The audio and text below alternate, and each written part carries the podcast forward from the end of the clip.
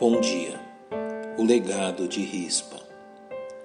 Os atentos leitores das Sagradas Escrituras encontrarão no segundo livro do profeta Samuel um acontecimento que, de tão peculiar, fez de sua personagem principal, Rispa, concubina do rei Saul, uma mãe reconhecida através dos séculos como um exemplo de devoção a seus filhos, mesmo depois de mortos como nos é narrado. Então Rispa, filha de Aiá, tomou um pano de silício e estendeu-lhe sobre uma penha, desde o princípio da cega até que a água do céu caiu sobre eles. E não deixou as aves do céu pousar sobre eles de dia, nem os animais do campo de noite. Faremos bem em observar com atenção os fatos que concederam notoriedade a esta mulher.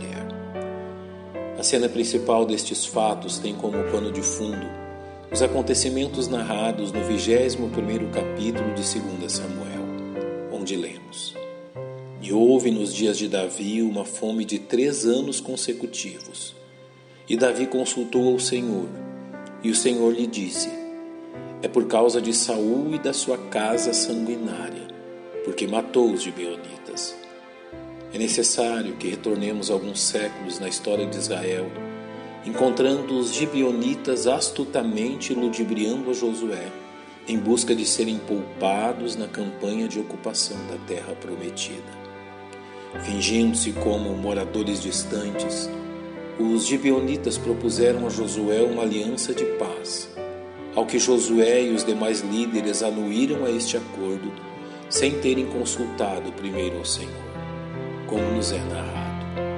E Josué fez paz com eles e fez um acordo com eles que lhes daria a vida, e os príncipes da congregação lhes prestaram juramento.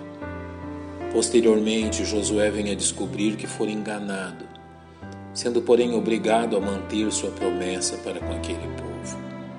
Tempos depois, em seu furor nacionalista, o rei Saul procurou destruí-los matando a muitos deles.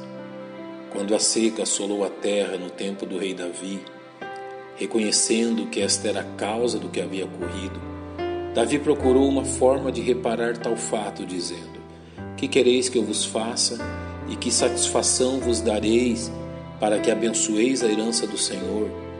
Ao que os gibeonitas responderam: O homem que nos destruiu intentou contra nós de modo que fôssemos assolados sem que pudéssemos subsistir em termo algum de Israel. De seus filhos se nos deem sete homens, para que os enforquemos ao Senhor em Gibeá de Saul, o eleito do Senhor. Novamente, sem consultar ao Senhor, Davi atendeu à vontade daqueles homens, como nos é narrado. Mas tomou o rei os dois filhos de Rispa, filha de Aiá, que tinha tido de Saul, e Armone e a Mefibosete, como também os cinco filhos da irmã de Mical, filha de Saul, que tivera de Adriel, filho de Barzilai, Meolatita, e os entregou na mão dos gibeonitas, os quais os enforcaram no monte, perante o Senhor. É aqui que tomamos conhecimento da atitude tomada por Rispa, como nos é descrito. Então Rispa, filha de Aiá, tomou um pano de silício e estendeu-lhe sobre uma penha, desde o princípio da cega até que a água do céu caiu sobre eles. E não deixou as aves do céu pousar sobre eles de dia, nem os animais do campo de noite. Mesmo diante de tamanha brutalidade, comum em seu tempo, em momento algum encontramos rispa a questionar ou exigir qualquer direito. Em momento algum ouvimos a voz de rispa, apenas sua longa e heróica vigília. Rispa não possuía nem poder nem influência política, mas por sua coragem obrigou o poderoso Davi a providenciar um sepultamento digno não somente para seus filhos, como também para Saul e Jonatas, além de seus cinco netos que foram também mortos pelos gibeonitas. Este fato deu fim às disputas entre Davi e a descendência de Saul. Eis o legado de Rispa, uma mulher sensata em meio à loucura dos homens.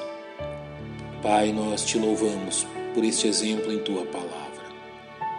Reconhecemos que serve a nossa instrução e te agradecemos em nome de Cristo. Amém.